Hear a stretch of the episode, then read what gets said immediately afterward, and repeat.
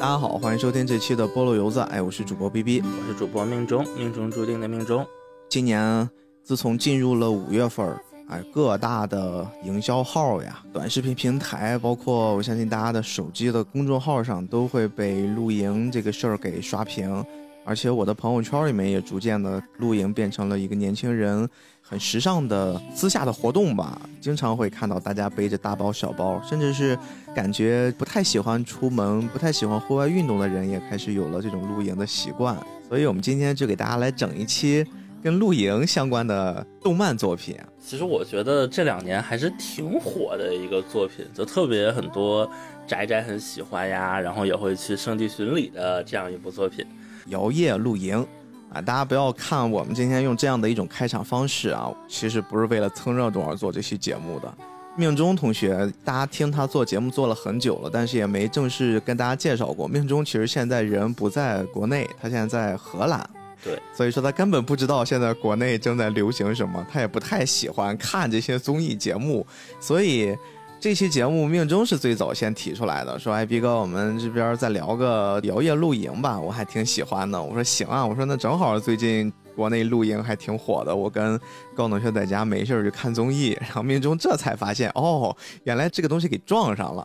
那行吧，我觉得也是冥冥之中的一种缘分啊。今天跟大家一起来聊一聊摇曳露营这个还蛮小众的动漫作品。”这个摇摇露营，它最早是一个漫画，后来改成了动画，现在好像动画已经出了两季了，好像第三季还是剧场版就已经出了。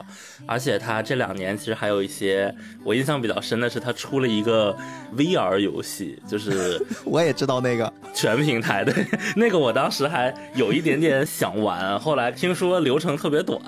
然后我说啊，那就暂时放一放，等它打折之后再那什么吧。但是我个人啊，我是看的动画入的坑，然后后来补了一下漫画之后，个人观感觉得稍微逊色了那么一点点，就是没有动画给我的那种感觉。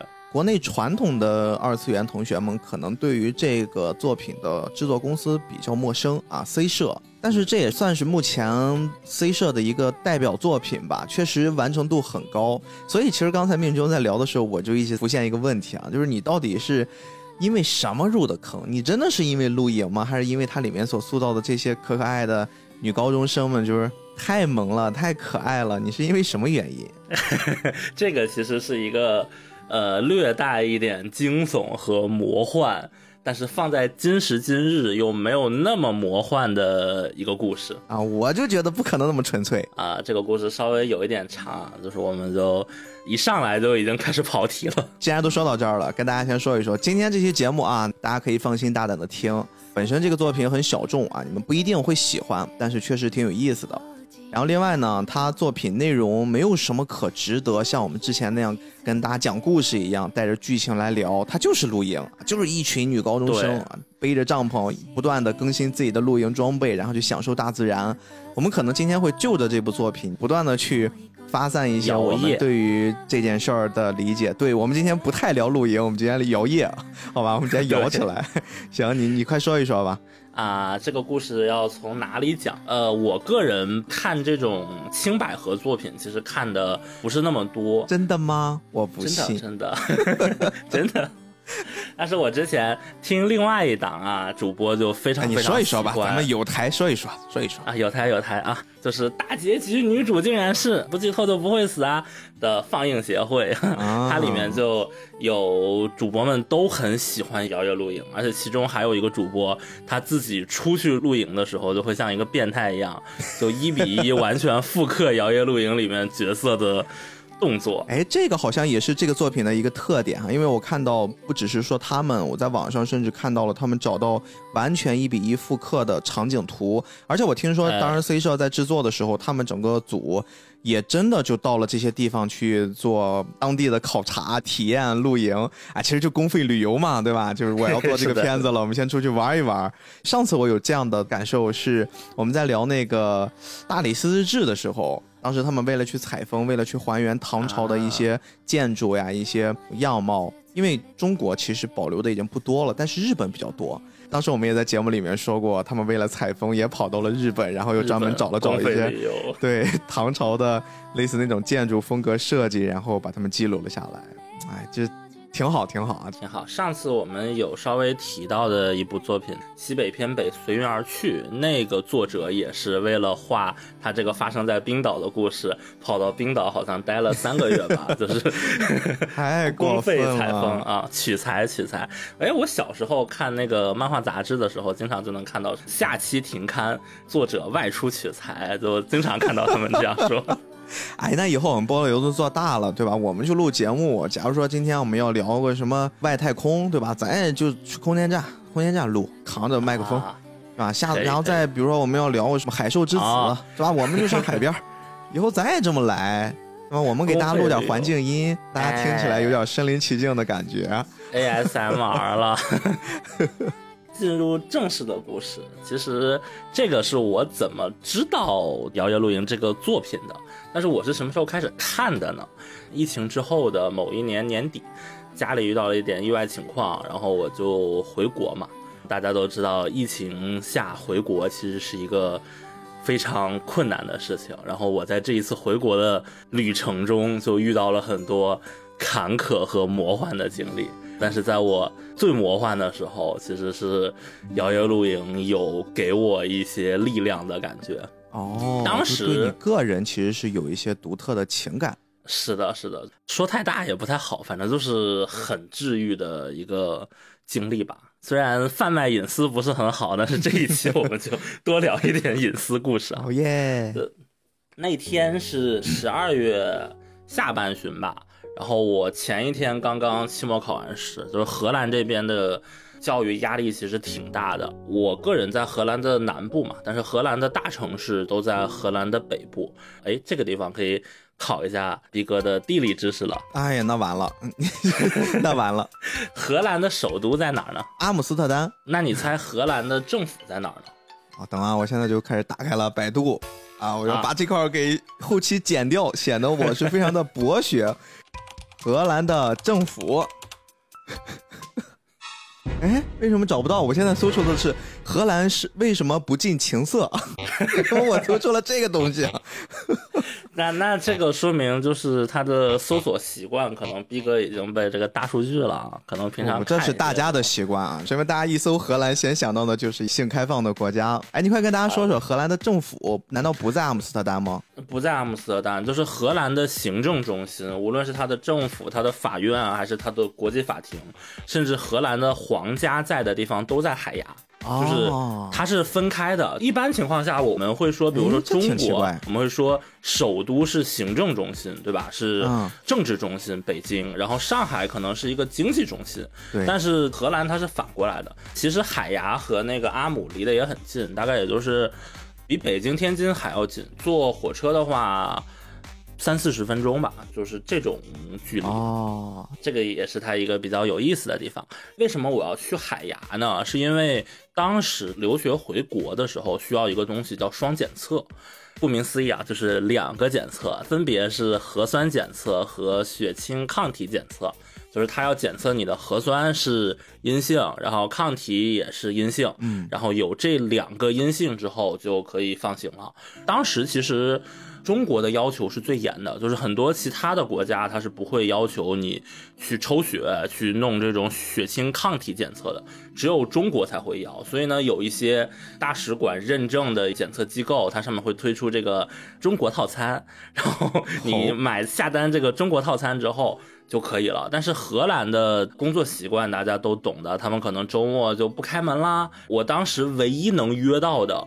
一家双检测的机会在海牙，因为我最后坐飞机的时候要从那个阿姆飞回上海嘛，所以就等于我要先去海牙做这个双检测，然后我又在那订了两天的民宿，之后再到阿姆去坐飞机，就是是这样的一个过程。因为检测的这个窗口非常的有限，结果我订的那个窗口大概正好是我考完试的第二天的早上九点。半到十点的这样一个时间段，但是问题是，我得从荷兰的南边赶过去。当时是我得坐首班火车，然后大概坐三个小时左右的火车。结果呢，我当时的那个火车卡里还没有钱了，然后我就前一天我又走路走到了火车站，充了下钱，然后再回来了。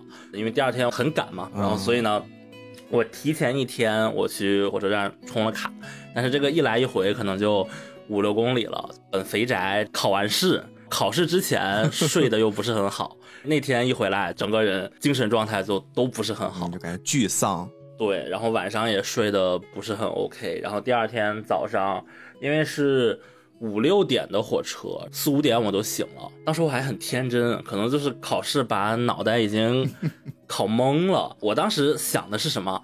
我起来打个 Uber。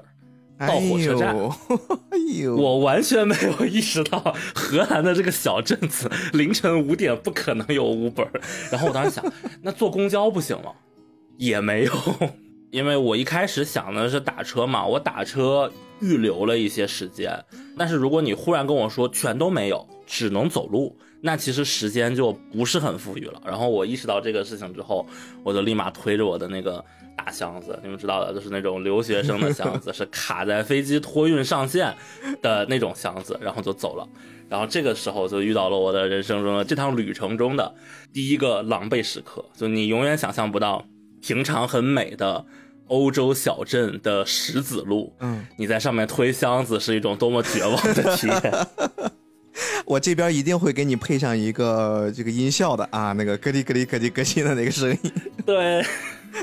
而且它它还不是石板路，它是石子路，然后它有的地方很痛苦，修的即使是像石板一样一块一块砖的，它也会有那种凹凸不平的感觉。就平常你走上去觉得还挺按摩的，但是你推箱子，你开始在这个地方跑的时候，就真的很狼狈。然后我就满头大汗，嗯，之后呢，正好还差个五分钟十分钟赶上了那趟车。然后我就坐着那个车来到了海牙，人生地不熟的转了一大圈。海牙那个地方，我从火车站下来，它周围其实是没有什么可以歇脚的地方的。在火车站里有一个小的超市，买了点那种卷呀、三明治呀，吃了一下，然后就一路走过去。哎，把这个一次是咽拭子，然后一次是抽血，把这个测试给做了。啊。后面还蛮顺利的，后面如果再给你几个坎儿，你估计真的原地爆炸了。还没到呢，还有啊，来来来，还有还有，听得真开心。这是一个很长的故事，太好了。顺便科普一下，资本主义国家的一次双检测的费用啊，大概是两百欧左右，就是人民币一千六百块啊。哎，那天我又约了一个同学，就他在那个鹿特丹念书，鹿特丹也在呃附近，就可能是。半小时的火车吧，荷兰的火车就相当于国内的地铁。嗯，当时我不是订了个民宿嘛，然后我又想找那个民宿那里 check in，然后结果他说啊你不行，我们是两点以后才能 check in，我就只能在外面等。但是那天荷兰这边还有一个很猛的东西，就是它的风特别猛。你如果遇见什么刮风下雨天，你是。不要出门打伞的，穿雨衣也不要打伞，嗯，因为你一打伞，你那个伞就没了。对，不如不打。对，它的风是非常猛的。当时的荷兰的政策又是一个，就是所有的店都关门，呃，不允许堂食，所以我也没有找一个地方先待一下。然后我的同学当时又没来，我就只能找了一个。我印象里，当时在那个梵高博物馆。边上有一个小广场，然后那个广场上有那种长椅，然后我就大包小包的拎着，一个人缩在那个长椅上。最狼狈的时刻，在一个还蛮浪漫的地方，然后这个画面形成了强烈的对冲。是的，而且那个博物馆还关门了，我至今没有去过那个博物馆。你还想去吗？我还是稍微有一点点想去的哈。你不会一到那儿就想起了自己曾经狼狈的那一天吗？就是因为会想起狼狈的一天，所以才要刷新覆盖一下当时的这个记忆。嗯。然后后来呢，我那个同学过来了，我们去吃了点东西，然后顺利的 check in 了。当时其实我就已经有一点点不太舒服了，因为本来之前就是熬大夜，然后我又没有睡好，然后又这样疯狂的去赶车，到那儿之后又吹风，这种情况下不感冒可能性不是很高。其实当时我就有一点点感冒了，然后我跟那个同学在那个民民宿还是一个巨小的房间，它是那种阁楼，然后非常窄的一个小屋子里，我们打了会儿 Switch 吧，他当时入坑了那个宝可梦剑盾，然后我发现我有一个卡带盒，里面装了大概二十张卡带吧，没带，哎呦，没带回来。又一个暴击乘以二，我当时我就在盘算，我说我要是回去拿的话，一来一回这个火车费可能就得几百块。但是我要是不拿的话，我这个 Switch 里好多游戏就废了。我跟那个同学聊到一半，我说我有点困，我先睡会儿。等我再醒来的时候，这个同学就消失不见了。啊，走了吗？对他给我微信留了言，然后说他先撤，因为那个屋子就很无聊嘛，然后你又打不了游戏，我又睡觉了，然后 就你也没有什么地方看，然后他就撤了。然后行吧，我就再睡会儿，再一睡我就做噩梦，就梦到说啊，你检测结果是阳性，没有办法回国。哦，喜大普奔，然后忽然我被一个电话吵醒，房东给我打的一个电话。我当时用的民宿是现在已经在国内已经用不了的爱彼迎，Airbnb，是的。房东给我打电话说你这个入住房间入住错了。我说啊，其实这也是一个小乌龙吧，就是当时是它有两个房间，一个小的和一个大的。本来我订的是那个大的房间，但是入住的时候，当时有一个清洁的人员在那里，他就问我说：“你是今天来入住的吗？”我说是，然后他说：“那你拿那个钥匙去那个房间。”但其实他并不知道我到底是哪个房间，其他的房间没有清洁完，我就以为这里只有这一个房间，结果其实就是这一个房间正好一个小乌龙。啊，然后那个房东跟我说：“那你现在的那个房间他已经住了别人了，你们明天白天换一下，这个还行。”虚惊一场，但是我当时就是已经晚上睡觉出了很多汗嘛，嗯，结果我忽然手机收到了一封邮件，是这个检测结果，啊，说阳性阳性呀，也就是说你啊梦成真了。啊。但是呢，哎，就是等一下，这个时候的梦是梦还是真实的？你不会又给我嵌套了一我层梦吧？没有没有，我在讲自己的故事 啊啊，OK OK，但是他给我发来的是抗体检测的结果是阳性，我当时就懵了。过了几分钟，他又发过来我的核酸的检测的结果是阴性。这个地方给大家稍微小科普一下，当然我不是一个生物学很专业的人啊，但是我当时查了大量的资料，嗯那个时候大概知道的一个事实是，这种检测它分两种，第一种是刚才说的核酸，第二种是抗体。抗体其实是一个免疫系统的检测，抗体分为两种，一种是 IgM 抗体，一种是 IgG 抗体。前面说的这个 IgM 抗体，它其实是一个很灵敏的检测，它是一种早期抗体，只要你感染了病毒，你的免疫系统开始工作之后，它就会生成很多 IgM 抗体，然后它是一种很金贵的抗体，它的数量很少，但是它起的作用非常大。大概在一到两个月之后，IgM 抗体就会逐渐消失。在这个过程里，它会生成 IgG 抗体，然后这个 IgG 抗体就是一个长期的抗体。这个过程不仅是你感染病毒的时候奏效，就是你打疫苗的时候，其实也是会有这个效果的。所以现在很多人他们打了疫苗之后就不看抗体了嘛，因为你把那个灭活的病毒打进去之后，就会触发它这个免疫的反应嘛。所以你打完疫苗之后，他们很多人都会要测你的 IgM 抗体是阴性还是阳性。这个时候就反过来了，这个时候如果你的结果是阴性，那说明你这个疫苗跟没有打一样。如果你的结果是阳性，才说明你打了疫苗是有效的。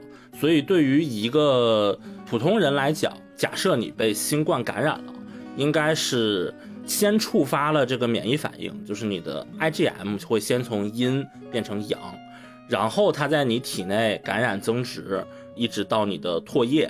这个时候，你的核酸，如果你做的是那个咽拭子的话，它才会从阴变成阳，然后再往后就是它会变成那个 IgG 的那种长期的抗体。因为我打了那个留学生可以试用的疫苗，当时其实那个科兴的疫苗没有正式上市，但是他说那个留学生你就可以自愿报名一个测试吧，然后就可以打。嗯所以理论上讲，我当时的状态应该是核酸和 IgM 都是阴，就这个也就是回国的那个双阴性嘛。然后我的 IgG 是阳，但是 IgG 它当时没有测，结果就是我这一阴一阳，先不说我自己是不是被感染了，就是回国这事儿就凉了。等于说被拦下来了，前面那些对，努力都白费了，啊机票也白买了。然后我就给这个大使馆打电话嘛，当时打过疫苗的人不是很多，然后他说你这个情况，如果你打了疫苗的话，也是可以给你发一个码的防疫健康码，你得有那个码之后你才能去上飞机，它等于是一个一次性的类似通关用的一个码。然后他说，你把你的这个疫苗的情况呀、疫苗的接种证明呀什么全都提交给他之后，他们就他们会给我发了一个码，哎，然后这个码发下来了。第二天我还坐火车又回了趟家，拿了卡带盒。你还记得你的卡带呢，我天哪！是的，之后呢，顺利的登上了飞机，回了上海。但是在飞机上，其实我不是很舒服，就当时我已经有一点低烧了，就是前面的那个感冒的问题嘛。嗯，当我下飞机的时候，他们就把我拦下来了。体温不对，对，一是你体温不对，二是我非常自觉的跟他们报告了我的 IgM 是阳性。然后被抓起来隔离了。他们说没事儿没事儿，一边说着没事儿，一边给我捅了好几下 咽拭子，然后又抽了好几管血。之后呢，要把我送到这个医院去，再做一下小检测，派了两个大白，拿了那个消毒瓶。我当时在机场里面，我往前走一步，那两个防疫人员就在后面走的那个轨迹，他们就拿那个消毒瓶噗就喷。我走一步，他们喷一下。你也感受到自己变成一个疫苗人之后的体验了。在今年这个上海疫情之前，我觉得我这个体验应该是非常魔幻的。然后一开始把我送到那个医院之后，还可以抽个血一化验，哎呀，你这就感冒，没事儿没事儿啊？什么？你你这个疫苗已经打了吗？那会儿已经开始推行，就是医护人员内部要先打疫苗了嘛。然后他们还在跟我说、啊，你打了之后有没有什么反应啊？我们不太想打呀什么的。这会儿还有说有笑。然后我就被一个面包车拉到了浦东新区传染病医院，又进去了，然后那那个医院的门口就贴着一个什么新冠相关病患收容，我就下去之后把我送到了一个病房的楼里，然后我们刚一进去，他那个门就关上了，然后拿出了大锁链，把那个门从外面锁了起来。然后我们再往上发现，这个医院里它是分层的，然后每一层都有那种密码门，就每层之间是不让你进的。生化危机即视感呀。对，就还挺恐怖的。当时你是一问三不知道，就是你他他会有那个流道人员给你打电话，然后我在那里住了几天吧。厕所是坏掉的，浴室是坏掉的。我当时还问他，呃，能洗澡吗？他说你看看你病房里的那个龙头能不能用，能用的话就可以，不能用的话就不行。不是，那到底进去是为了什么呢？你是因为就是不知道正常隔离还是什么？不知道。呃，这个不是正常的隔离，但是你一问是三不知道，就是每天吃完饭之后就会有人来给我抽血呀什么的。我说结果我能拿到吗？他说不知道，等通知。我说我待到什么时候？不知道，等通知。然后后来那个流调人员给我打电话，我就问了一下他们这个情况，他们说不知道，等通知。那段时间真的还是有一点点恐惧的，就是在那样一段日子里，我每天看三集《摇曳露营》。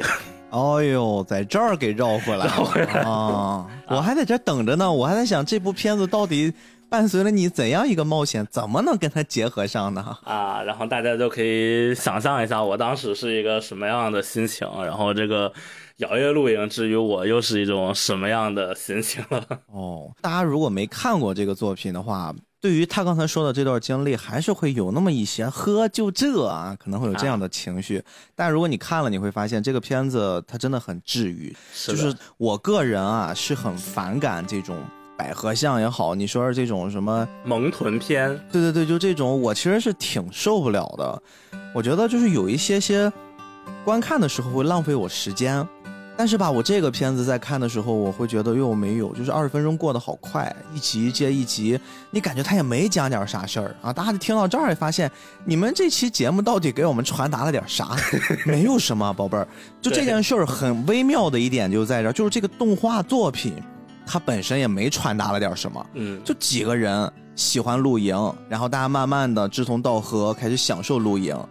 命中刚才说的这个故事说了个啥？没啥，一个留学生回来的辛酸历程。是的，然后我们这集播客又说了个啥？也没啥，就是把所有的这些事儿给串一串，跟大家聊聊天儿。但是呢，你会发现，我们今天之所以在聊露营，或者说之所以现在这个阶段，我们身边这么多人都开始提起了露营，露营从五月份它的搜索指数直线上升，其实也就是在这儿，就是在一个很特殊的时间节点之下，可能把大家都憋得够呛。哎，是的。然后我们会发现，我们的生活、工作压力又变得极度的爆炸，甚至有时候这些压力是可能它真实的并没有那么高，但是在我们自己的这种焦虑的心情，现在都市生活的这种压力之下，让你变得如此的焦虑。然后你会发现，哎，有这么一个机会，我们远离人烟，然后呢，你自己用一点很轻便的装备，就是去享受，就是跟我们刚才说的所有的这一切都一样。你最后整个体验下来，你觉得没啥，就是很舒服。嗯，就是再去感受过了这么一天，过了这么一晚上，去看星星，去泡杯茶，喝个茶，我就跟朋友聊聊天儿，或者我有一本书，可能在正常的日常生活里面，我半个月都读不了两行，但是我发现，在露营的那一下午，我好像把这本书读完了，没读完也也不要紧真的就是仅此而已。但是这个过程，你觉得，哎呦，特别好，特别棒。这个是我现在从这个片子里面我自己的一点点露营经历啊，感觉出来的。摇曳露营这个片子给我的感觉啊，说实话，如果你让我找一个最像的体验，其实它特别像我在视频网站上看各种各样的 vlog，、哦，特别是早期的是是 vlog，就是你知道现在很多说是 vlog，他们就是精简，然后可能给你剪个三分钟、做的很精美了。早期的时候，他可能做个二十分钟，就是那种很日常的。你说它流水账吧，是流水账，但是它是一个更中性的词，就它不是一个贬义词的那种体验。就你很难概括出它到底有什么意义。但是这个确实是我们每个人正在经历的生活。像前面我说的，我回国的这个 挺魔幻的故事啊，其实我觉得更像是一个大时代下的一个缩影。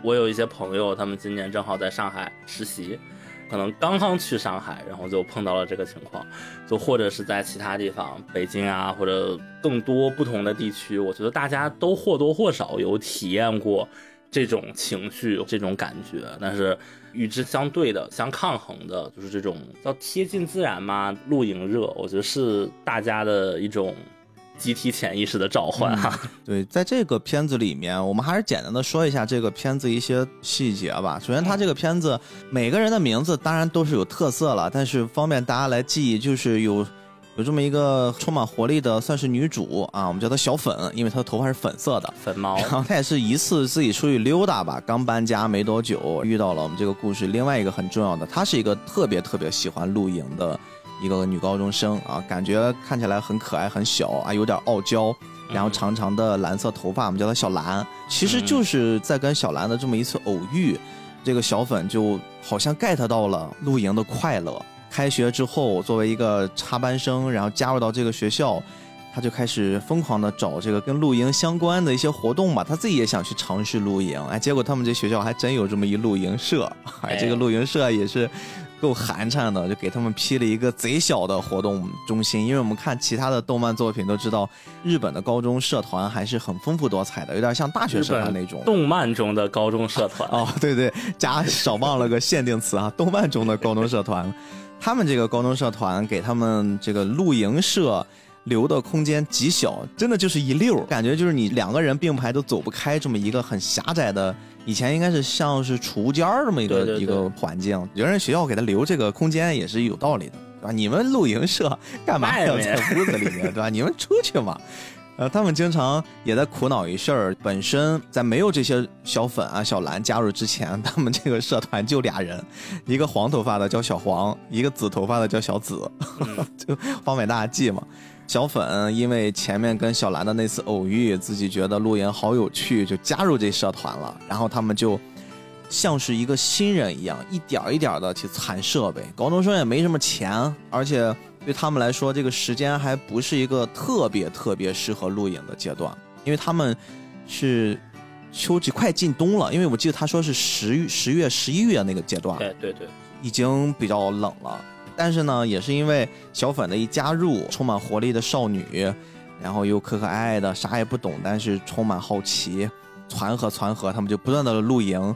他们的露营过程之中，同时我们刚才说那个热爱独自露营的小兰同学，他自己也在不断的去给自己升级装备啊。最开始蹬一破自行车，可能在近郊，后面又升级了摩托车，考了驾照。啊，就行李越带越多，然后他们就不断的分享我这边今天在哪儿过的，你们是在哪边？一个在湖边，一个在什么山脚下，什么森林里，哎，各种各样的美景，其实就是这么一故事。最后大家走到一起了，大家就发现，哎呀，咱们一起露营啊，一起坐在星空下，吃着美食，聊着天儿，谈着人生理想，就 happy ending。就是我们现在跟大家只是简单的、粗粗浅浅的介绍第一集的故事。大家如果真的感兴趣，你们想享受一下那种很安静的、很舒服、很放松的动漫作品，我觉得可能听了我们这期节目，你会心生向往。这个片子我强烈推荐大家看动画，不是说声优啊什么的，它的做的效果声优也都很好，对，也也很给力。但是重点是它的这个音乐做的是特别特别特别棒。对你只要一听到那个音乐，你就有那种。摇曳的悠闲的感觉，对，就已经起来了。对我还特意下了这个片子的 OST，然后平常有的时候没事儿可能就放放。其实我们在他们整个这个露营体验过程之中，也一步一步的通过他们的成长，感受到哦，原来露营你从设备上呀，或者说露营具体的一些活动呀。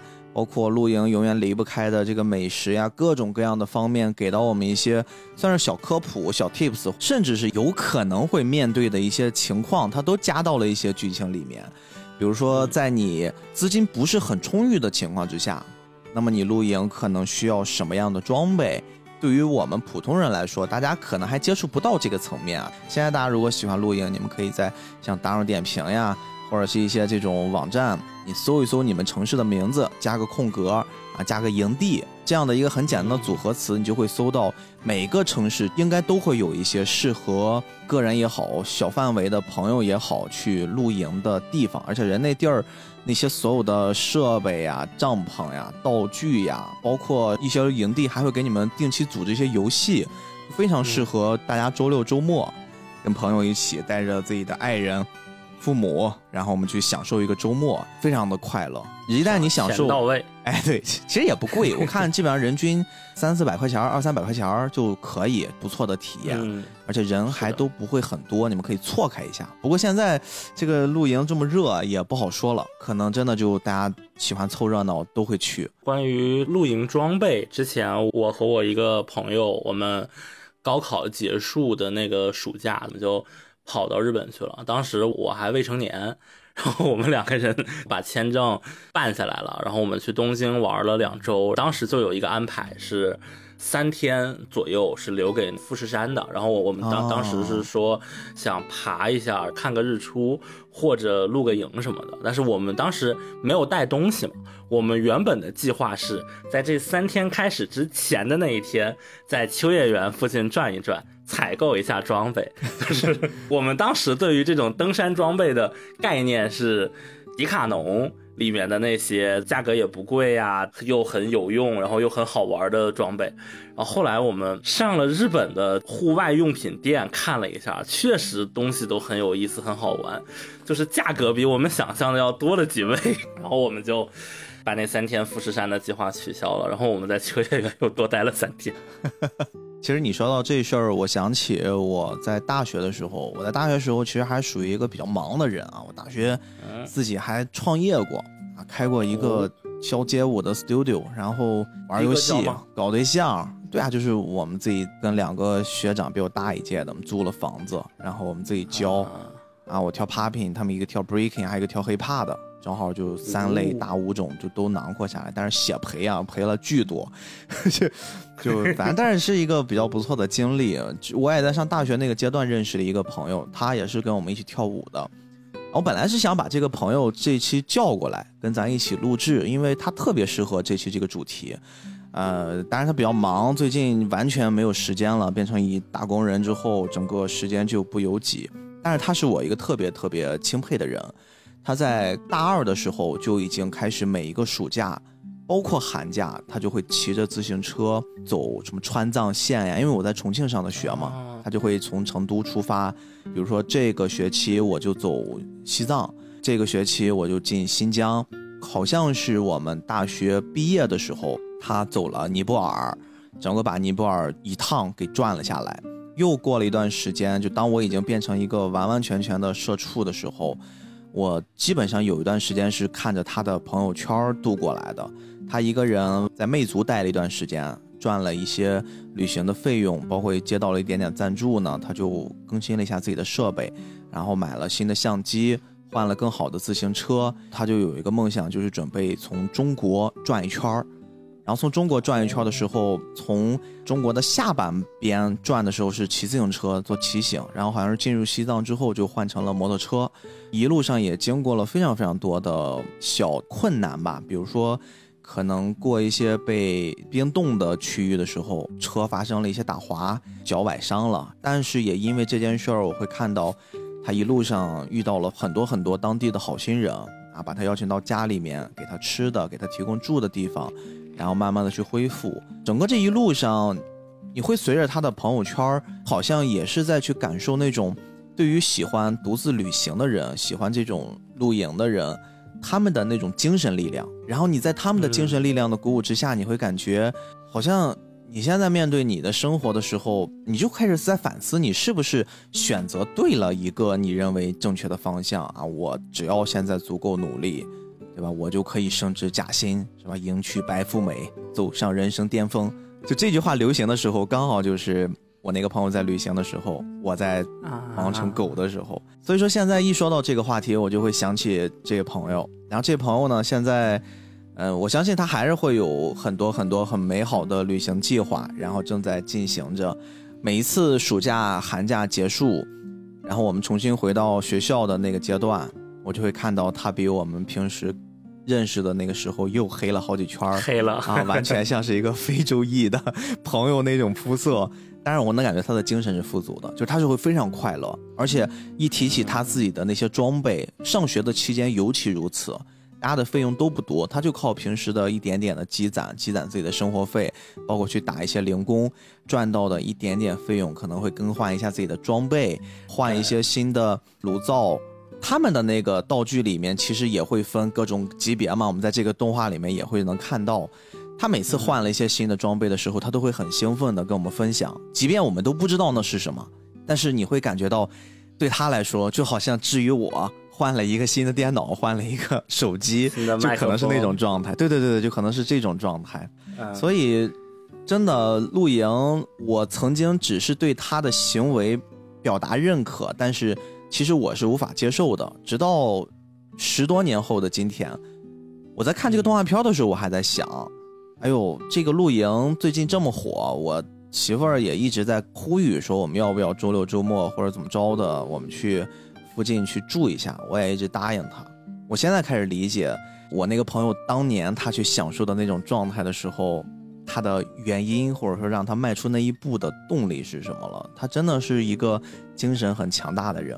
嗯，一哥说这个，其实我想起了一个 B 站 UP 主，最近也特别火，叫徐云流浪中国。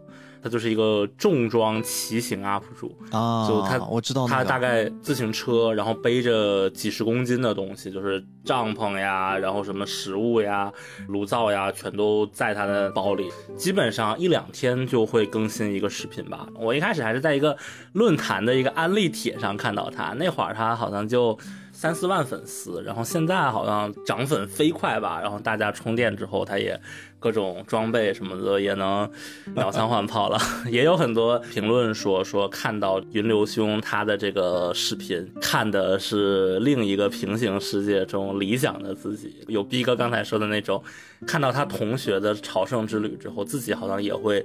有一种被充电的感觉。刚才我们说的都是属于我们传统既定印象中的露营的状态啊。其实你说到我们每个人，可能我们没有太多人有这种露营的习惯，没有穷游的、富游的啊，当然独自旅行的这种经历。绝大多数人我们都是旅行。我们正常的出去旅游啊，我们都用“旅游”这个词儿是来代替自己出去放松。但是旅游你会发现这些年它的变化也很大。你像最早的时候，父母那个年代带我们旅游都是抱团儿嘛，我们就跟着旅行团，然后旅行团里面也是有一些持续至今的，我自己始终认为不是特别好的方式。就是你说这些人好不容易攒了时间、攒了钱出去放松一下。结果最后跟观光团似的，是吧？上车睡觉，下车尿尿，最后几天还要疯狂购物，就那个阶段的 旅行真的体验不好。慢慢的，我记得从我有了可以自己出去旅游的能力的时候，大家开始流行是自由行，就是你自己去查攻略。自己做计划，自己去规划。我已经好久好久好久没有听到“自由行”这三个字，对吧？即使是我们现在聊这个话题，我把它放到了一个跟团之后的第二形态，你会发现，哎，这个词儿也很远古了，“自由行”。是的，我还记得当时看什么。马蜂窝，然后对对对，青游记还是叫什么？是那会儿还挺喜欢的，好久没有旅行了，真的。对，那个时候你说我们都是正常的跟团出去，我自由行去什么地儿，哇，就显得你这个人好厉害。当然，那个年代网络没有现在这么发达，就是还没有进入到后移动互联网时代。你要找什么信息，你真的是要花时间花精力的。这个阶段再往后，我印象之中。好像整个旅行团他们也做了一些比较大的调整，比如说那个阶段就开始逐渐的出现我们现在都挺烂的，叫什么蜜月团对吧？什么夕阳团，就是他会把人群更集中一些啊。我这个团呢就适合刚结婚的去度蜜月的，近郊的或者是周边国家的，像泰国一度旅游特别旺盛，大家都喜欢在那个地方去度蜜月，包括什么。什么印度尼西亚，对吧？就是像这些这些地方，都是一些旅游的跟团旅游的比较好的去处。但是还有一种，这个是在这个阶段再往后，就是我差不多结婚的那个年代，那个那个那个期间，我们还发现了一个年代啊，用错词儿了。我们那个结婚的期间，我们发现一个比较不错的旅行方式，因为我之前也简单透露过，我是跟高同学我们俩旅行结婚嘛，我们俩当时就想。这一路上，我们就把它当成是我们一结婚仪式。我们当时就发现有一种旅行的方式，它既不用跟团儿，就你要把自己的时间完全要配合其他人，然后呢，你也不用像自由行那样，你要完全自己去准备啊。特别是人生地不熟，你有很多不可预见性，出国你选的地儿又比较的难伺候，会有这种担忧。它会介于自由行和跟团儿两者之间的一种东西，就叫定制旅行。啊，我们这期没有广告啊，大家放心听啊，只是跟你们分享一下我们的一些经历。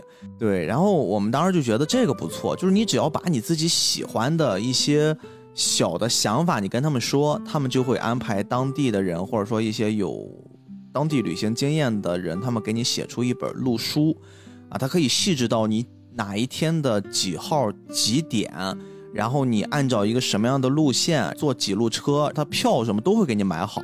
你就按照这本书准确的时间去走，你就可以体验完你自己想要的那个旅行经历。比如说，你某一天啊，你到一个当地的农庄里面，你就去薅羊毛啊，你说我就特别想去薅羊毛，那么你就把这个需求给他们提，他们就可以联系你啊，到当地啊，坐什么车去那儿，然后这个城市周边什么饭菜好吃，你可以先喝一杯威士忌，然后再到他们家。左走五十米就看到一个叫什么什么的牌子，然后就进他们家薅羊毛，你就可以完全定制你想要的那种状态。当然价格会贵一点。我们旅行就是用这种方式去了瑞士和西班牙两个国家，还是然后那是在一七年，钱到位的问题啊。啊，也没有特别贵，也没有特别贵，就是还好，嗯它就是相对于兼顾了自由行的那个自由嗯和跟团的那种相对稳妥、可靠、有安全感吧，结合了一下为。其实这种我感觉它也就比如说。一个中国人，你去瑞士，其实你玩的也不是说真的多么多么深度，对他来说，可能他还是比如说有十个常驻项目，只是他来让你选，比如说你有五个是你非常想玩的，有五个并不想玩，然后呢，对对对他都把这五个给你排好，就他也是模块式的但是你在模块的基础之上，你可以单独提需求，啊无非就给你再单独加一两项就是了。对对，所以本身啊是这它的玩法开发成本就没有那么高。我反而是我会喜欢，就是完全自己来设计一些去哪里玩呀，然后我玩什么呀，然后做一点攻略或者手账的那种感觉。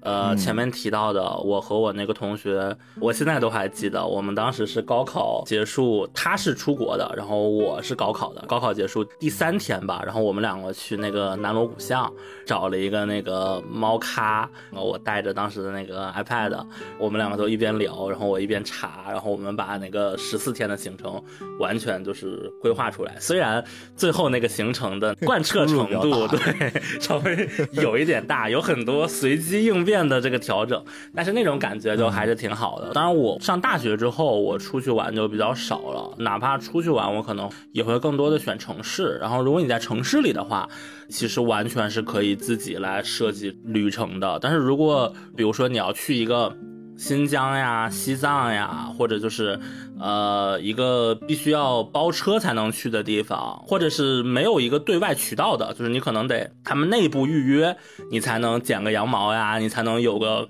什么活动呀的时候，这个时候你想自己筹备，可能就得变成那种自驾游的形式了，不太能全部借助公共交通来做了。对你刚才提出了一个词儿，这个就是我接下来要说的啊。哦我们刚才说了这个整个个人旅行的一点点变化，其实后面还出现了一个大家觉得很能够接受，而且比较推崇的方式，就是自驾游。几个人约好了，开着车一起路过一些规划好的地方。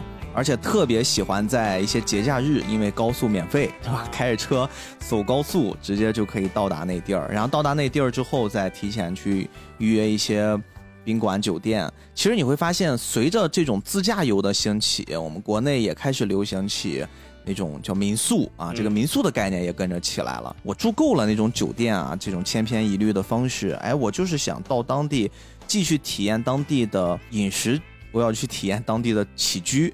对吧？我们就找一些有特色的民宿，它跟酒店有比较大的区别。嗯但是你会发现，当民宿开始流行的时候，酒店也开始民宿化，有了一些转变，哎，它就不会像之前那么不思进取，然后永远都是一个大床房或者是标间儿。他们也开始做了非常非常多吸引你去住酒店、更好的服务呀、更好的装饰呀，甚至是接近于民宿化的一些装修风格。嗯然后在这个基础之上，后来又慢慢的演变成了我们现在回到主题了，我们这个露营。奢华露营，露营你会发现，它一方面确实是因为疫情导致的，我们现在就是没有办法出国了啊。很多有出国习惯、出国游玩的朋友，他就是被你锁在了我们这个祖国的大好河山里面。但是问题就在于，祖国有非常非常多有意思的地方，你真正细细的去搜索，你会发现。我们中国有很多地儿是值得去玩的，而且你不用花费那么多的时间成本、人力成本、金钱成本，你也可以去享受一样的体验。哎，慢慢的很多很多据点就被开发出来了。嗯其实我们说了这么久，一直在聊这个东西，并不是去倡导我们要去民宿，我们要去旅游，我们要去露营，而是我觉得我们提倡的是一种，我们重新让人类的社交多了一种可能性。嗯啊，不是你在剧本杀的店里面，你去玩一个密室，喝个酒，上个网吧，打个什么排位，真的有可能去跟你最熟悉的人来到一个可能你不太适应的、从来没去过的一地儿，然后在这个地儿呢，你可以享受一个在你生活里面很久没有享受的事儿了。这个事儿是什么呢？就是你放下手机，嗯我觉得这件事儿现在对于我们都市生活的人来说，这是一件很奢望的事儿。你想想，我们一天你得拿起手机看多少次？我现在就是一个手机重度用户，嗯，可能就是因为又做自媒体，又做这么乱七八糟的，就给我养成一种习惯，我没事儿过个几分钟拿下来看看微信，然后看看我的 B 站、喜马、小宇宙各种平台有回复，再跟人聊呀聊两下，我就不断的在做这件事儿重复。但是其实你会发现没有多大的意义。我现在也特别渴望，就是有一天我完全隔绝了这些好像是强社交的捆绑，我可以来到一个很放松的空间里面，就是很简单的，我去享受一下，我把手机放下。好像把手机放下之后，你就可以得到一个完全不一样的人生体验。但是我很久没有体验过了。啊，我觉得这个东西啊，就是一种啊，老实说啊，我觉得是一种别处的期待。我也不知道，就不好说这件事儿。你说我放下手机能死吗？那肯定死不了。但是你说手机这东西，它现在重要吗？它确实又挺重要的。嗯嗯，几乎所有的信息，包括一些人八九成的工作都是在手机上完成的。是的，我还是因为大家作为一个就阿宅，就或者说资历稍微老一点的阿宅，是经历过那种下载时代的。就是对于我来说，我的所有的电子产品的终端是电脑，就是我的电脑是时刻开着的。但是现在对于很多人来说，他们的终端是手机。没有电脑了，已经就哪怕你是处理个什么 Word、Excel，也都是手机上 WPS 直接去做。确实，手机已经是人的第二器官了吧？但是我觉得逼哥刚才说的这种啊，什么叫对别处的期待呢？就是你现在拿着手机，然后你去看他们露营，畅想一种放下手机的日子会很好。但是如果你真的去露营了，哎呀，虫子，哎呀，晒呀，然后哎呀，装备麻烦，可能又不是一种有道理，很 OK 的生活了。但是畅想还是要有的。对我们刚才一直在聊的都是一些过程之中的事儿，嗯，我们现在把它更聚焦在一个点上去畅想。命中，你有搭帐篷的这种体验吗？呃，有的，有的，就是我刚刚还想说，我觉得露营，刨除一些非常硬核的那种露营爱好者呀，或者骑行爱好者以外，我觉得大部分露营的受众都是两类，第一类是刚才逼哥说的。饱经摧残和风霜的社畜，他们只是想度个假而已。说到度假，这个其实我觉得也是国内现在不是很好的一个地方。欧洲这边，一般的国家，它的法定的年假是在二十五天以上的，哦，就是不是节假日啊，是你可以请的年假是在二十五带薪天。休假二十多天。对我一个同学，他是去了那个卢森堡的一家公司，然后他今年的年假就有三十天，哎，这还跟工龄无关吗？就是你同学一去就有三十多天，他是法定最低二十八天。哇，哇，这太拉仇恨了。他们的那个公司今年年初的时候说，哎呀，大家去年的表现非常辛苦，然后后疫情时代，所以呢，我们决定给每个人加五天年假，然后是三十二天年假。所以他们就是夏天的时候，真的，为什么你能看到一个场景，夏日欧美的海滩上很多人度假？嗯，因为他们真的是在度假。我把三十天的年假，我用十五天，我连请三周，然后我就出去了。就任何人不要妄想能联系到我，这个是他们的一种常态。当然，你这个请假是要提前说的，你不能说说走就走，明天我就不来了，不行。但是比如说我六月份的时候说，哎，我七月份去度个假，这个是 OK 的，因为他们可能大部分人都去度假了，那他们得排个班儿，就是有人得在公司里值班才可以。我觉得逼哥刚才讲的这所有的这一切，包括现在的一切的露营热度的潮流，我觉得大家只是想休假而已，就是露营它是作为休假的一种形式，对，是一种逃避现在现有生活的方式吧。生活在别处。但是你刚才说这个特别好一点儿，就让我想到，你比如说咱们现在正常的，大家一年的年假可能就是五天、七天，对吧？我们还有有的跟工龄走，但是我就算歇了五天，加一个周六周末，啊，再加一个前面的周六周末，我们最多可以这么混上个九天吧，对吧？我稍微出去玩一玩。其实现在一般一请请七天的比较多，然后出去玩呢，你算算，一般你去一地儿去了一天，回来一天，这两天我们肯定要排除。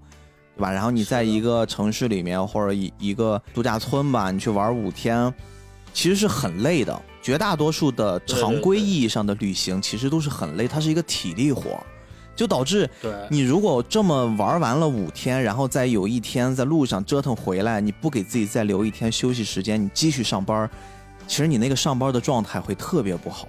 你会觉得整个上班那一周都是很疲的，心也没收回来，身体又是疲惫的，然后一来还要应对，就比如说啊，你都出去一个礼拜了，对吧？你这活儿都落下了，你还要再去赶上那一个礼拜的工作，就整个这个过程会让很多人在休年假的时候其实也挺痛苦，所以大部分人也会选择，我虽然休息了五天，加上周六周末七天，我可能最多就玩个两三天，近郊稍微一折腾，或者干脆我这五天就躺在家里面。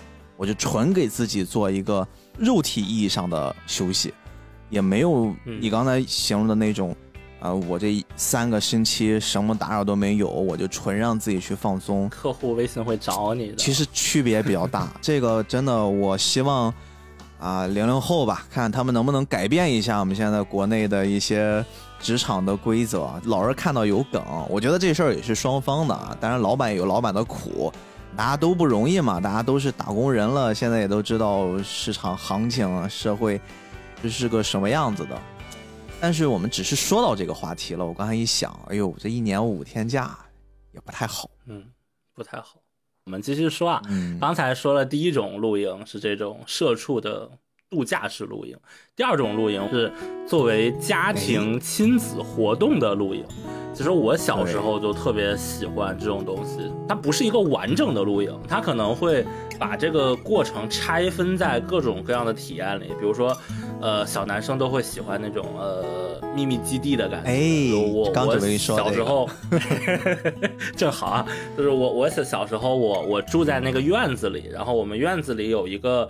花园，然后那个花园上，它就是有一片草坪，然后那个草坪上种了一些迎春花。正确的讲法应该是连翘啊，就是迎春和连翘是两种植物。很多时候我们说是迎春的东西，其实它是连翘。哎，这个是我高中生物老师，他是研究植物分类学的，专门给我们做科普的啊。然后就它是大概是以一个，应该是一个六边形的一个排列，种了六棵。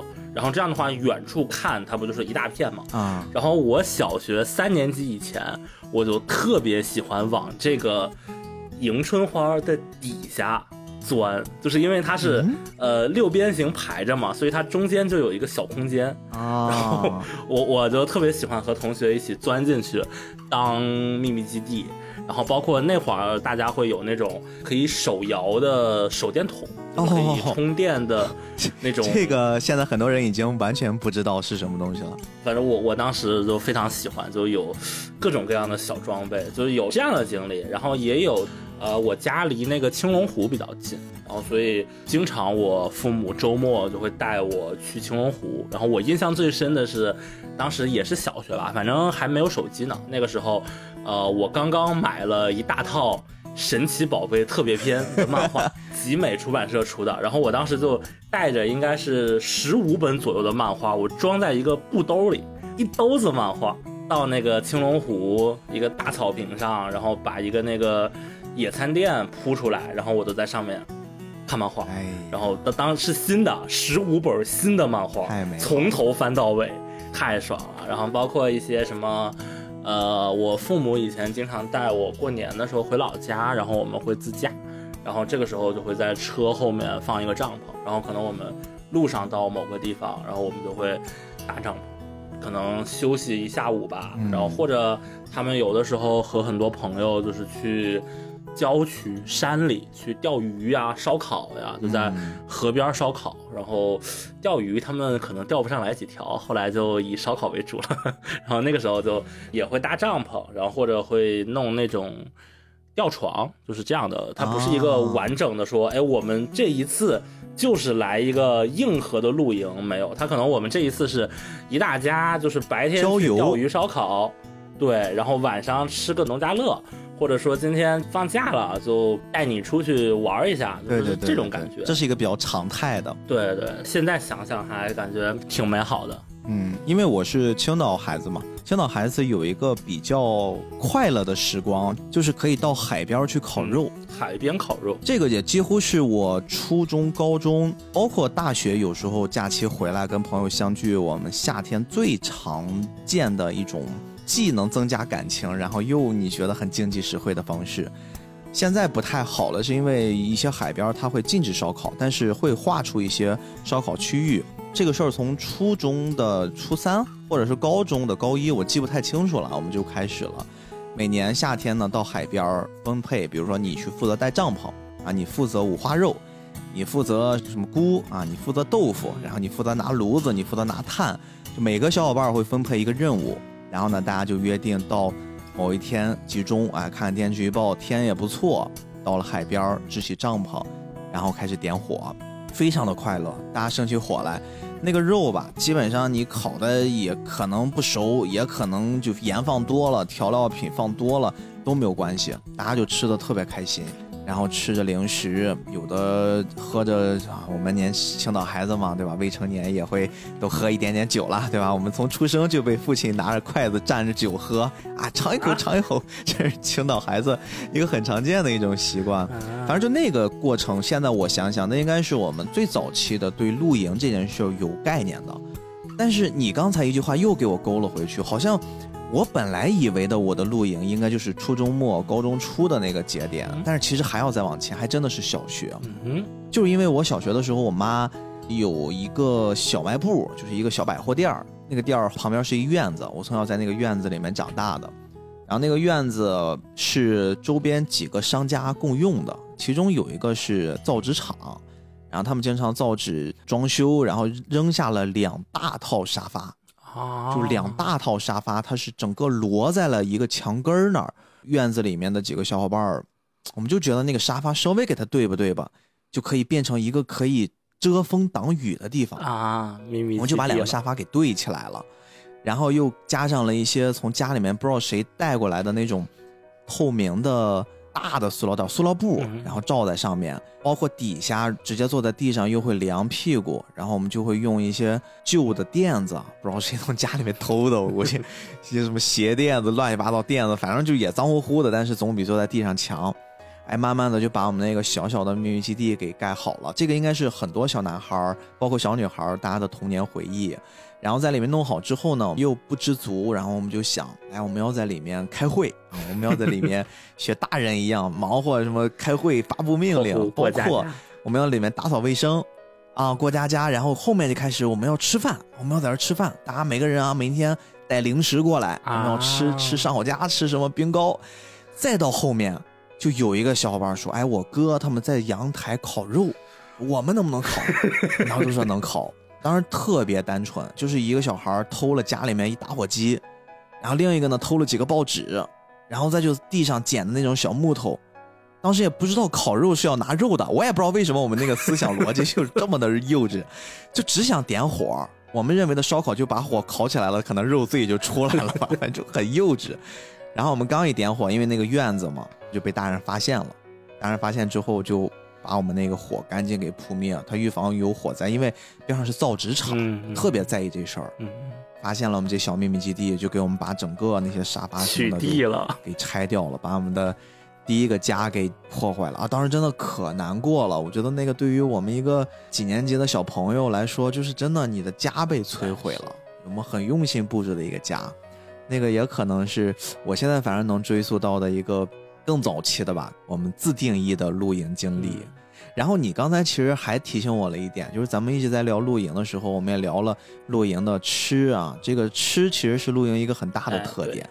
我们在这个作品里面也会看到，基本上是两大类，一类是烧烤类，就是什么烤肉啊，烤什么蔬菜呀，烤各种我们现在能想到，烧烤是可以烤一切的。另外一类就是这个火锅类，就炖的，把一堆东西。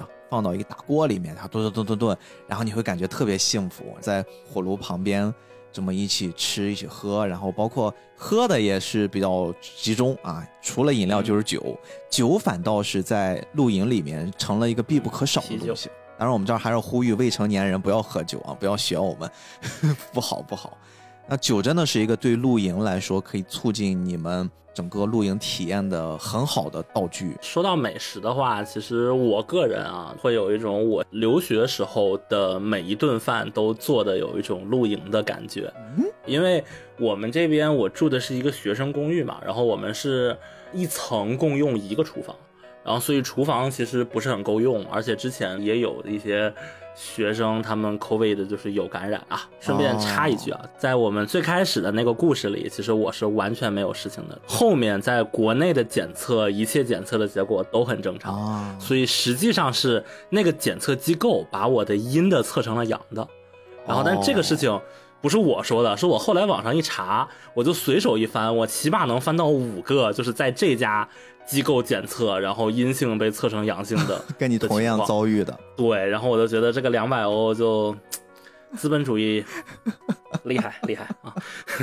我就是因为这个方面有担心嘛，所以我买了一个小电磁炉，就是我现在住的这个房间它是医院改的，所以它会有一个灶台。一个洗手池，呃，然后我就是在这个小灶台左边是一个水池，然后右边我放了一个电磁炉，就等于其实我是没有任何摆盘子或者摆什么砧板的地方的。然后我每次想做饭的时候，就会拿我的一个小锅放到这个。电磁炉上，然后如果有菜呀什么的，我可能随便找个地方就切了，或者我把我的书桌收拾出来一块地方切，因为这边很难买到一些很复杂的调料嘛，所以平常的料理的过程就是调料也比较简单，然后为了省一个碗，就是我基本上是锅直接。拿着那个把手出来就吃了，就是我感觉我这一套做饭的流程，只要把电磁炉换成那个气炉，是可以直接衔接到那个露营的 情境下面的。我都感觉，如果有一天我带了同样的切好的菜，然后一点调料，然后一点锅，如果火力什么 OK 的话，我能做的饭和我平常在屋里做的饭是完全一样的。嗯，再有一个很有意思的点，这个是我这几年发现的。在综艺里面，我也看他们这么操作，就是烤这个棉花糖，从来都不知道棉花糖是原来可以烤的。我一直以为它只有一种吃法，就是塞到嘴巴里面。然后我看到这个动漫里面，他们都是要烤一烤。逼哥，你说这个，我想起来了，我烤过棉花糖呢，是什么感受呢？就是把棉花糖烤了之后，跟正常吃不一样。我当时是我高一的时候，我们学校有个项目，然后是一个交换生，然后我就去美国的一个高中念了两个月。那个高中就是一个有钱的高中，大家都住别墅的那种。然后他们其中就有一个有一户人家，他在马萨诸塞州边上有一个叫 Vermont 福蒙特州，那个州就有很多山石头，然后有很多红叶。秋天的时候，他们就会过去度假。他们在那里有一片草场，有一个湖，然后有一个篝火地。就咱们说是营地嘛，对，然后他们就在那个营地上，当时我们一起去烤棉花糖来的，那个是我第一次知道烤棉花糖，就我还没有在任何的动画或者说文艺作品中见过之前，他们就在那儿来烤棉花糖吃了。我个人的体验啊。去烤棉花糖的时候，我的第一感觉是我的眼睛好疼，被熏的是吧？就是因为他们的那个篝火还是挺大的一个火，就是一根一根的木头搭出的一个正方形，必须得戴眼镜儿，戴上眼镜儿之后眼睛会好受一点。这个是我当时的。第一感觉，然后第二感觉是烤棉花糖的时候，倒没有那种动画里看到他们烤化了的那种感觉，可能是这个棉花糖的种类不一样吧。反正就那种棉花糖穿了串子烤完之后，我感觉就和夏天吃的，比如说你在包里放热了的棉花糖，哎呀，黏糊糊的那种，这有法吃吗？我的天哪！就我也不知道为什么，但是当时好像还不是个烧烤，你知道吗？那天是在屋子里他们聚餐，屋子里有烧烤架。晚上他们拿了点焰火过来放烟花，但是呢，那个营地的篝火升起来之后，那个篝火就只有一项活动，就是烤棉花糖，他们不烤任何别的。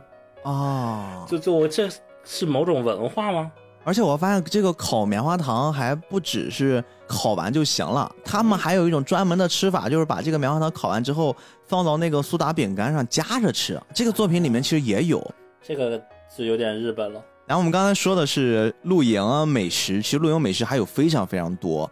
最近我不知道你有没有发现，国内的社交平台上流行起了一种休闲活动，飞盘啊，这个在国外其实还挺流行，但是国内最近才开始流行起来。哎，你一说，我好像还真是，逼哥你不说我是没有意识的，但是你说的时候，我有意识到，我好像这个月刷到过一两次他们提飞盘的事情，对吧？就非常多。但是很多很多飞盘变成了一种大家摆拍的活动了啊！就有的很漂亮的姑娘穿的很少很性感，然后感觉在玩飞盘，其实是在拍照。但是这个无所谓啊，我觉得我们这儿不做批判，不做评判。皮哥看到飞盘这个活动，飞盘这个活动 其实是跟露营可以有非常非常紧密的关联性。把你的帐篷扎好了，可能一拨人在负责大家的今天中午吃什么，晚上吃什么，剩下一拨人大家可能在玩的时候，那么飞盘就是一个比较好的休闲娱乐活动了，啊，也可能真的跟着露营一起火起来的一种运动吧。最近太常见了，经常会刷得到。我印象里，疫情刚刚开始的二零年的夏天，我不是在国内嘛，然后当时是。野餐很火，感觉是一个露营的啊，一个减配版，对低低配版露营 SE，对露营 SE，一定要拍两个东西，一个是你就是在这个野餐垫上配好的各种水果呀、吃的呀、零食，对对对。第二个是一定要自拍，对嘛？你就是享受了好生活，你就要晒出去。不然的话，你怎么能让别人嫉妒？别人不嫉妒你的生活，你你这个钱白花了，你哪有成就感啊？对吧？他是这么一套逻辑。哎，不是挺有意思的。现代社会啊，对对对，就是真的挺有意思的。哎呀，真好！今天我们作为两个不太露营的人，看了一部露营的动漫，然后我们想到了很多很多露营的美好。其实就是在这么零零散散的体验当中，我们也能逐渐的理解那些。深度的露营爱好者，他们的追求，他们的向往，其实说不定未来我们也会逐渐的露营次数越来越多，然后我们逐渐的变硬核，对，变硬核，我们开始享受露营的快乐。我甚至一度在想，我们现在做的播客，可能它才是露营的最佳伴侣。嗯，说不定很多人在露营的过程之中爱上了播客，也说不定未来在露营的人群里面会有一群人在录着播客。哎，我觉得这个是一个非常非常美好的畅想。总之呢，今天我们轻轻松松的给大家带来了一期节目，这些节目甚至都没有聊过太多动漫作品本身。但是我觉得我们聊的过程中的这种摇曳的感觉，其实就是我和逼哥 看这个作品时的那种摇曳的感觉。没错，没错，没错。所以希望大家能感受到我们给大家传递的这种。真切的、迫切的对于露营的向往，真的很不错。夏天来了，很多城市已经热了起来，就是在这样的一个特殊的季节，我觉得它才是最适合亲近大自然，最适合让我们去拥抱大自然，享受你作为人类和大自然最密切接触的这种方式。那么露营应该就是一个最好的选择吧。那我们这期节目就到这儿，好吧？祝大家。夏天都可以玩的愉快啊！冰镇西瓜、冷饮雪糕，大家都可以在露营的那个小小的帐篷边上，我们去享用，和你的朋友在一起。感谢你的时间，如果你喜欢我们这期节目，也欢迎你分享给你想跟他一起露营的朋友啊！如果通过我们这期节目说服了他，诱惑了他跟你一起露营，也希望大家能积极的分享评论，告诉我们你们对于露营的感受。在条件允许的一些平台，也欢迎大家分享自己的露营装备、自己的这个露营拍到的沿途美景，好不好？我们这期节目就到这儿，我是主播 B B，我是主播命中，那我们下期再见。今天今天星闪闪，剩下我北风中漆黑中带着泪，念当天当天跟他一起的每天。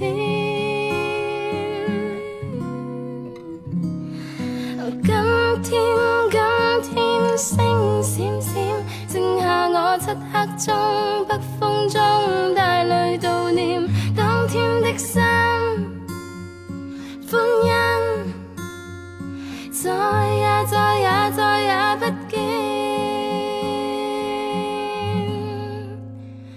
一切已失去，不可以再追。